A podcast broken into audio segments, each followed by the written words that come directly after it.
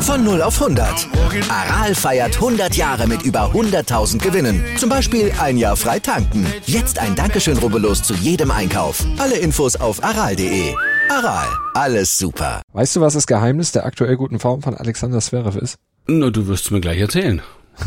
Brokkoli-Nudeln, aber auf chinesische Art zubereitet. Ja, Oh. das hat er nach allen bisherigen Siegen bei den French Open gegessen und er wird es natürlich auch gerne Freitag nach dem Spiel gegen Rafael Nadal wieder als äh, ja, Siegerdinner zu sich nehmen. Ja, da sagen wir erstmal guten Hunger, aber allen voran natürlich erstmal viel Erfolg, denn das ist ja kein unwesentlich wichtiges Spiel. Ne? Wenn Zverev die French Open gewinnen würde, wäre er die neue Nummer eins der Weltrangliste. Aber in Paris geht es für ihn ja erst morgen weiter. Aber wir, wir tischen ja schon heute auf. Chefkoch, was denn? Ja, keine Brokkoli-Nudeln auf jeden Fall. Aber Danke. wir haben natürlich erstmal den Stand jetzt als Vorspeise in unserem Newsblog für alle. Und dann geht's mit unseren drei Gängen weiter. Wir beschäftigen uns mit den verhärteten Fronten im Stellvertreterkrieg zwischen der spanischen Liga und der UEFA im Fall Mbappé. Wir stellen die Stand jetzt wichtigsten Spieler für die NBA-Finalserie vor und wir fragen uns, geht's noch Martin Keimer? Der will doch tatsächlich an der umstrittenen, mit saudischen Milliarden finanzierten neuen Golfliga teilnehmen. Naja, hm, das Geld macht's möglich. Naja, wir werden gleich drüber sprechen. Guten Morgen jetzt erstmal. Zustand jetzt im ersten Sportpodcast des Tages und wir werden auch heute wieder unterstützt vom Sportinformationsdienst SED und mein Name ist Andreas Wurm. Und ich bin Malte Asmus und wir würden uns natürlich freuen, wenn ihr uns liked, besternt, rezensiert und abonniert und es weiter sagt, dass man uns überall hören kann, wo es Podcasts gibt und dass wir euch zum Start jeder Episode, ich habe es eben schon mal gesagt, ich sag's gern nochmal, ganz aktuell auf den Stand jetzt bringen. Egal wann ihr unseren Podcast einschaltet, wann ihr ihn streamt, ob es morgens ist, ob es mittags oder abends ist oder ihn downgeloadet habt, dank modernster Servertechnik bekommt ihr immer die neuesten Nachrichten eingespielt. Darüber spricht heute die Sportwelt. Stand jetzt. Die Themen des Tages im ersten Sportpodcast des Tages. Stand, Stand, Stand, Stand. Jetzt. Mit Andreas Worm und Malte Asmus auf meinsportpodcast.de. Top-Thema. Javier Tebas, der Chef von Spaniens Fußballliga, ist immer noch, naja, sagen wir mal, wie es ist, naja, ist angepisst. Angepisst von Kilian Mbappé, ähm, dass der eben nicht zu Real Madrid wechselt, sondern beim PSG bleibt.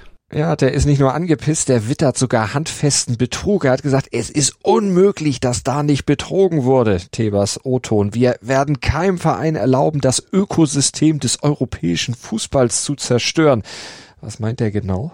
Ja, das, das sagt er, sagt er vom spanischen Fußballverband, ne? Also die, die, wo, ja, wo es ja kostenmäßig überhaupt völlig durch die Decke geht. Also er meint, dass PSG mit der Vertragsverlängerung und den, ich meine, das ist natürlich auch pervers, ne? 300 Millionen Euro, die für die Unterschrift von Mbappé geflossen sein sollen, gegen die UEFA-Regeln für finanzielle Nachhaltigkeit verstoßen habe. Also gut, die Vermutung liegt ja wohl nah. Denn es könne ja gar nicht sein, dass PSG nach über 220 Millionen Euro Verlust in der Saison 2021, zwölf Monate später, legal solche Summen stemmen kann. Ja, und Tebas, der greift eben nicht nur PSG, sondern auch die UEFA an und äh, da entsteht fast so ein kleiner Stellvertreterkrieg. Tebas wirft mich der UEFA vor, dass sie nicht konsequent genug sei bei der Durchsetzung ihrer finanziellen Vorschriften. Ja, was- wen wundert's, ne? Und da hat natürlich UEFA-Präsident Alexander Schäferin ja natürlich vehement zurückgewiesen, ja selbstverständlich und hat auch zurückgeschossen. Es, er sei haltlose Anschuldigungen einfach leid. Ja, wundert mich jetzt nicht, dass er die UEFA verteidigt, muss er ja als Präsident, wundert mich aber auch nicht, dass Schäferin sich auf die Seite von PSG schlägt, denn man muss noch mal überlegen, wer hat denn im letzten Jahr den Aufstand geprobt, wer wollte sich da in die Super League verabschieden? Genau, Ja. Real Madrid, PSG war immer auf UEFA-Linie. Naja, und äh, Tebas ist als spanischer Ligachef natürlich auf der Seite von Real Madrid, ganz klar. Da versucht er natürlich auch ähm, die, eine passende Argumentationskette aufzubauen für, für diesen, ja, für, für diesen Vorgang. Wobei in Sachen Geldflüsse und äh, horrende Zahlungen an Spieler, da ist Real Madrid ja nun auch selten ein Kind von Traurigkeit gewesen. Und ich meine, jetzt haben wir es ja auch gerade wieder, ich sage jetzt nur Lewandowski, da fließt ja auch wieder zwar nicht so ein horrendes Geld, aber auch viel zu viel Geld eigentlich, wobei sich dieser Verein das eigentlich auch gar nicht leisten könnte. Und, und, und bei Real Madrid waren es ja auch, also Geldfluss trotz hoher Schulden, aber die haben halt immer Tricks gefunden, da wieder rauszukommen. Ja, Real Barca, die sind da alle sehr, sehr findig. ist alles insgesamt sowieso nur schwer vermittelbar und verständlich. Das finden übrigens nicht nur wir, das findet auch DFL-Aufsichtsratsboss Hans-Joachim Watzke. Aber im Moment sagt er, da gäbe es Corona-bedingt im Fußball bei Finanzfragen eben einen Status, in dem ja jeder Club quasi machen könnte, was er will. Also wirklich auf Nachhaltigkeit werde dann wohl erst wieder 2025 gepocht, wenn diese ganzen Corona-Sonderregelungen ausgelaufen sein werden. Dann wird es erst wieder richtige klare Regeln und auch Strafen geben, die dann auch gelten. Und Watzke glaubt, dass bis dahin vor allem ja, die staatlich gelenkten Clubs, also sowas wie PSG, diesen Zustand äh, dann auch nochmal ausnutzen werden, um wirklich richtig, richtig nochmal was rauszuhauen und zuzuschlagen. Analyse.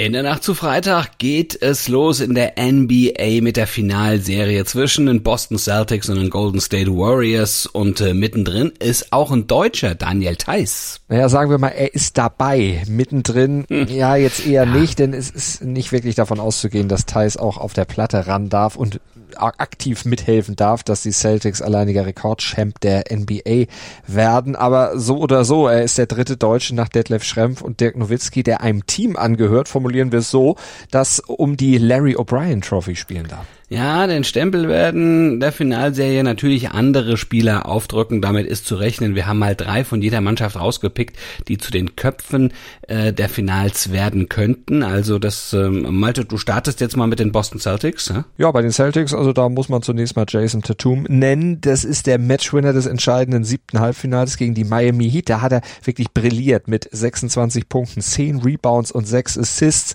Wurde auch zum MVP der Eastern Conference Finals gewählt und er ist ja sowas wie der Schlüsselspieler der Celtics, also eine richtige Scoring-Maschine. Der hat einen Playoff-Schnitt äh, von 27 Punkten, 6,7 Rebounds und 5,9 Assists. Also da lag er bei dem Spiel gegen die Heat schon richtig, richtig über dem Durchschnitt sogar. Also der ist die offensive Topkraft bei Boston. Defensiv, da muss man Markus Smart dann nochmal rausstellen. Das ist der Defensive Player of the Year der Hauptrunde. Äh, der ist lästig für jeden Angreifer. Der hat schnelle Hände, der gibt keinen Ball verloren und dann kommt da noch der Routinier des Teams zu, das ist Al Horford. Der ist schon 35, fünfmaliger All-Star, der kehrte vor Saisonbeginn zurück zu den Celtics. Ja, und jetzt hat er erstmals mit denen auch das Finale erreicht. Das sind die Boston Stars, auf die man achten muss. Wie sieht's bei den Warriors aus? Ja, bei den Warriors, da kennt man ja das ein oder andere Trikot vielleicht im sortierten Fachhandel. Also das geht ja weg wie warme Semmeln. Auf jeden Fall das von Stephen Curry. Ne? Der ist der Dreierkönig der NBA. Kein anderer trifft sicherer aus der Distanz. Liegt schon bei über über 3000 Dreierpunkten, sein Playoff-Schnitt 25,9 Punkte, 4,9 Rebounds und 6,2 Assists. An seiner Seite steht Clay Thompson, sein kongenialer Partner. Beide zusammen haben den Warriors schon drei Titeln beschert. Jetzt soll der vierte folgen, aber war lange verletzt, macht erst im Januar sein Comeback dann wieder klar, aber wartet trotzdem mit einem starken Playoff-Schnitt auf. 19,8 Punkte, 4,3 Rebounds, 2,4 Assists. Und der dritte im Bunde, das ist Draymond Green. Ein durchaus, naja, kann man schon so sagen, es ist ein ekliger Spieler, ne? Der provoziert gerne, liebt Trash-Talker und sammelt technische Fouls und Geldstrafen äh, wie andere Spielerfrauen, aber es ist ein hervorragender Basketballer, ja? Es ist ein Top-Verteidiger, kann aber auch Akzente nach vorne setzen, also mit dem ist auch zu rechnen. Und ihr solltet auf diese sechs also ganz genau achten, wenn ihr dann ab Freitag drei Uhr morgens die Finalserie zwischen den Warriors und den Celtics schaut. Dann geht's los mit Spiel eins. Wir wünschen auf jeden Fall schon mal viel Spaß dabei. Heute in der Sportgeschichte. Der THW Kiel, der hat ja in seiner langen Vereinsgeschichte hm. durchaus ja, sich an Siege und Titel gewöhnt. Ne? Aber der 2. Juni 2012, das war dann schon noch ein ganz besonderer Tag für den Club. Naja, da wurde die 17. Meisterschaft gefeiert.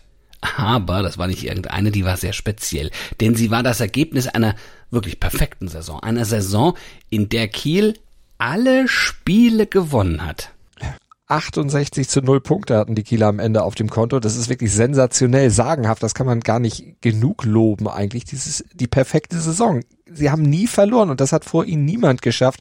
Und das wurde bisher auch noch nicht wiederholt und wird wohl auch heute Abend dann äh, nicht äh, wiederholt werden können, denn äh, der voraussichtlich neue Meister Magdeburg, der hat ja schon mal verloren. Also der geht nicht mit der komplett lupenreinen Weste dann aus der Saison raus. Naja, und, und dieser Meistertitel damals, das, das war ja noch gar nicht alles. Ne? Also ich meine, auch wenn es ein Fabelmeistertitel war, denn Kiel gewann in der Saison noch den DHB-Pokal und die Champions League. Ja, die allerdings nicht so makellos wie alles andere, ne? Denn in der Champions League, da hatten sie tatsächlich in der Vorrunde gegen Montpellier einmal verloren. Aber wir wollen jetzt mal nicht päpstlicher als der Papst sein und nicht zu kritisch. Also ein Triple mit nur einer Niederlage, das wird wohl auch in den nächsten Jahrzehnten, sage ich mal, in Deutschland zumindest äh, wohl kaum zu toppen sein. Top-Thema. Ja, da haben wir gestern ja schon, schon sehr gewundert, als bekannt wurde, dass Martin Keimer bei der umstrittenen neuen Golfserie der LIV Golf Invitation Series an den Start gehen wird. Ja, die ist deshalb umstritten, weil sie wirklich mit Milliarden aus den saudi-arabischen Staatsfonds finanziert wird. Der Vorwurf steht da im Raum, dass sich äh, ja dagegen also ein, ein Land, das ja offensichtlich Menschenrechtsverletzungen an der Tagesordnung äh, stehen und auch äh, auch duldet, ähm, dass man da versucht und gerade eben diese die, die Kritik gegenüber dieses Landes mit Sportveranstaltungen, also einfach das Image reinzuwaschen. Das kennen wir ja auch von Katar etc. Und das ist möglicherweise ja ein weiterer Versuch. Der Auftakt der Golfserie steigt vom 9. bis zum 11. Juni in London eben mit Martin Keimer. Aber warum macht Keimer das? Also in der FAZ hat er gesagt, er sei ja kein Politiker, sondern Profigolfer und er wolle sich selbst mal ein Bild von diesem Turnier machen. Das ist jetzt irgendwie auch so eine typische Aussage von Profisportlern. Hört man ja auch oft bei Fußballern, die in die Emirate wechseln oder nach China. Die wollen ja einfach Land und Leute nur kennenlernen, ja, mal eine andere klar. Sprache lernen. Ja, klar, Menschenrechtsverletzungen, Hinrichtungen und so, das blendet man dann offenbar in so einer Situation aus, wenn man sich für die Kultur einfach interessiert. Aber ja. äh, Keimer, der gibt immerhin auch zu, dass Geld natürlich auch eine Rolle bei der Entscheidung gespielt hat. Ja, um wie viel Geld geht's denn da? um einiges. Also diese Eröffnungs äh, oder dieses Eröffnungsturnier dieser Serie, der ist mit 25 Millionen Dollar dotiert. Mhm. Zum Vergleich das parallel stattfindende Turnier in den USA auf der PGA Tour, das ist mit oh, 8,5 Millionen ungefähr dotiert. Also mhm. weiß man schon mal, was da aufgerufen wird. Und es sind ja auch nur 48 Starter am Start und von denen äh, kriegen alle was ab. Der Sieger, der wird etwa 4 Millionen kriegen und der letzte, der kriegt auch noch 125.000 Dollar. Also wenn man das mal vergleicht, das entspricht in etwa der Summe, die so ein Turniergewinner bei einem kleineren Turnier auf der DP World Tour, also der ehemaligen European Tour, bekommt. Das ist schon, schon nicht schlecht, zumal man ja auf der Invitational Series nur drei Tage spielen muss. Also da kriegt man äh, dann schon deutlich mehr Geld für noch viel weniger Arbeit und ein staatliches Antrittsgeld, das wird auch fließen, zumindest so für die Kategorie Keimer. Und man weiß ja, Keimer hat Familie, ist seit kurzem Vater. Da muss man auch mitnehmen, was geht. Ja, als hätte er nicht schon genug verdient in der Vergangenheit. Aber gut, ich meine, das ist ja, das ist, meine Mama sagte früher immer, der Teufel scheißt immer auf den größten Haufen. Naja, egal. Also hat, hat Keimer da nicht Angst vor Sanktionen? Denn die PGA Tour beispielsweise hat ja schon Strafen angekündigt. Spieler, die bei dieser Turnierserie mitmischen, könnten von der Tour und auch von den Majors dementsprechend ausgeschlossen werden. Ja, er sagt, er weiß, dass es da Strafen geben könnte, aber diese Strafen, die du jetzt eben zitiert hast, die würden ihn ja gar nicht treffen, denn er hat ja wegen fehlender Ergebnisse in den letzten Jahren seine Spielberechtigung für die PGA Tour sowieso schon lange verloren. Er hat ja seit 2014 nichts mehr gewonnen. Von daher, diese Sanktionen, die hätten auf ihn jetzt keine großen Auswirkungen. Was ihn treffen würde, wäre, wenn jetzt auch die DP World Tour, also die ehemalige European Tour, Sanktionen verhängen würde. Da wurde statt jetzt aber noch nichts angedroht. Aber mal ganz ehrlich, die DP World Tour, die wird sich auch kaum leisten können, jetzt große Namen auszusperren. Keimer hat in Europa ja als ehemalige Nummer eins noch einen wirklich großen Namen.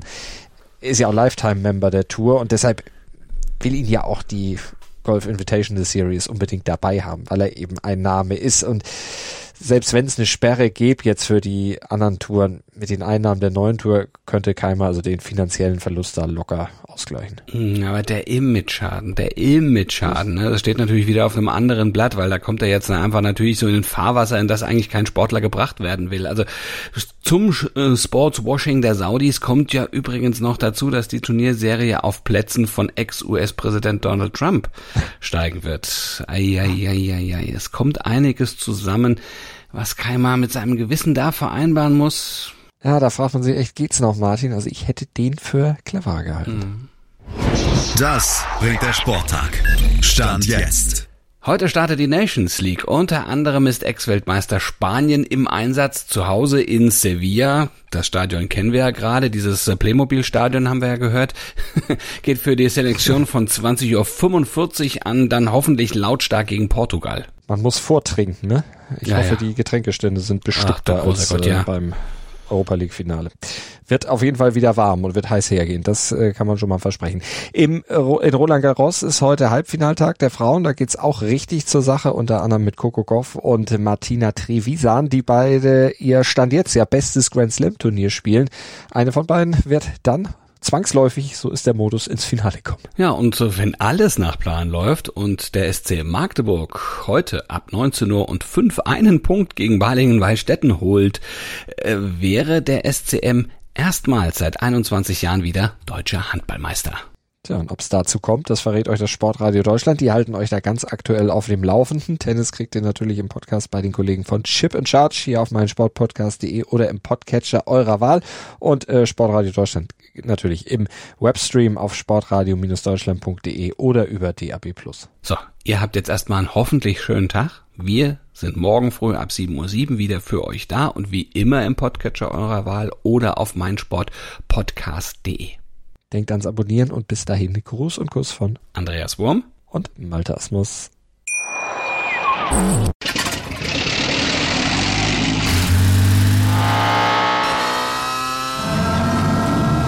Von 0 auf 100. Aral feiert 100 Jahre mit über 100.000 Gewinnen. Zum Beispiel ein Jahr frei tanken. Jetzt ein Dankeschön, rubbellos zu jedem Einkauf. Alle Infos auf aral.de. Aral, alles super. Dir hat dieser Podcast gefallen? Dann klicke jetzt auf Abonnieren und empfehle ihn weiter. Bleib immer auf dem Laufenden und folge uns bei Twitter, Instagram und Facebook.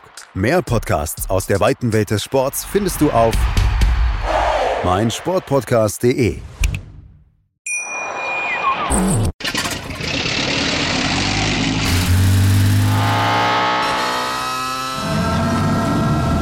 Von 0 auf 100. Aral feiert 100 Jahre mit über 100.000 Gewinnen. Zum Beispiel ein Jahr frei tanken. Jetzt ein Dankeschön, rubbellos zu jedem Einkauf. Alle Infos auf aral.de. Aral, alles super.